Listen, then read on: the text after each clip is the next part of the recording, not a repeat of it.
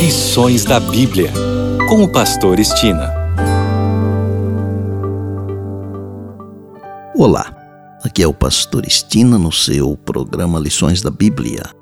Neste trimestre, de janeiro a março, estamos estudando o tema Administradores Fiéis à Espera do Mestre. O assunto da semana é Aos Mais Pequeninos Irmãos. E o tópico de hoje é o jovem rico. Quando se fala em dinheiro e salvação, parece até que as duas coisas não combinam. Mas não é bem assim, não. O problema não é o dinheiro em si, mas o amor ao dinheiro. A história do jovem rico retrata alguém que amou mais as riquezas temporais do que as riquezas eternas. Não sei se você sabia, mas as mesmas palavras que Jesus usou para o chamado dos doze apóstolos, Jesus também usou para o jovem rico: Vem e segue-me. Alguém pode perguntar: por que Jesus disse ao jovem rico que vendesse tudo e desse aos pobres? Talvez porque o dinheiro fosse o Deus daquele jovem. Jesus não pede que a maioria das pessoas venda tudo o que tem e dê o dinheiro aos pobres. Mas o dinheiro deve ter sido o Deus desse jovem. E, embora a resposta de Jesus pareça severa, ele sabia que essa era a única esperança daquele homem. Que pena! Que pena que o jovem rico retirou-se triste da presença de Jesus. A Bíblia diz que ele foi embora muito triste porque era muito rico, o que prova quanto ele adorava seu dinheiro.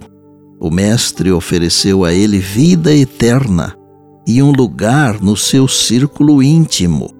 No entanto, nunca mais ouvimos falar desse jovem ele trocou a eternidade por suas posses terrenas.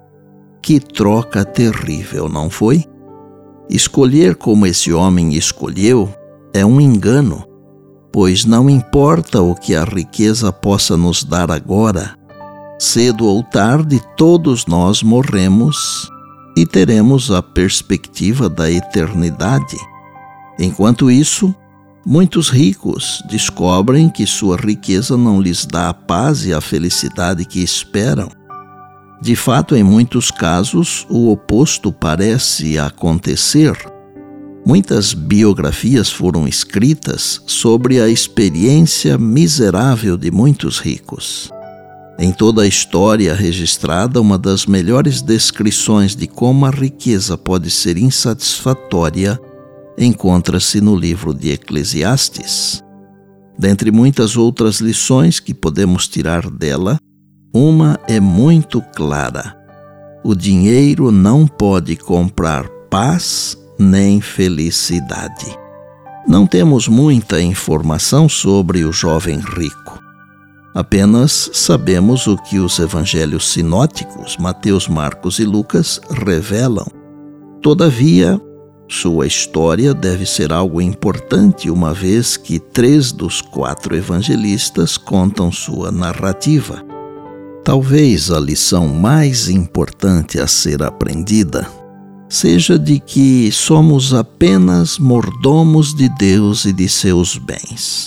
E o Senhor espera que o amemos acima dos bens e talentos que dele recebemos. Volto a dizer: primeiro o reino de Deus e sua justiça, conforme disse Jesus em Mateus 6,33. E por bondade, lembre-se sempre das palavras de Jesus. Passará o céu e a terra, porém as minhas palavras não passarão. Eis que venho sem demora. Bem, Amanhã tem mais, se Deus assim nos permitir. E disse Jesus: Examinais as Escrituras, porque julgais ter nelas a vida eterna.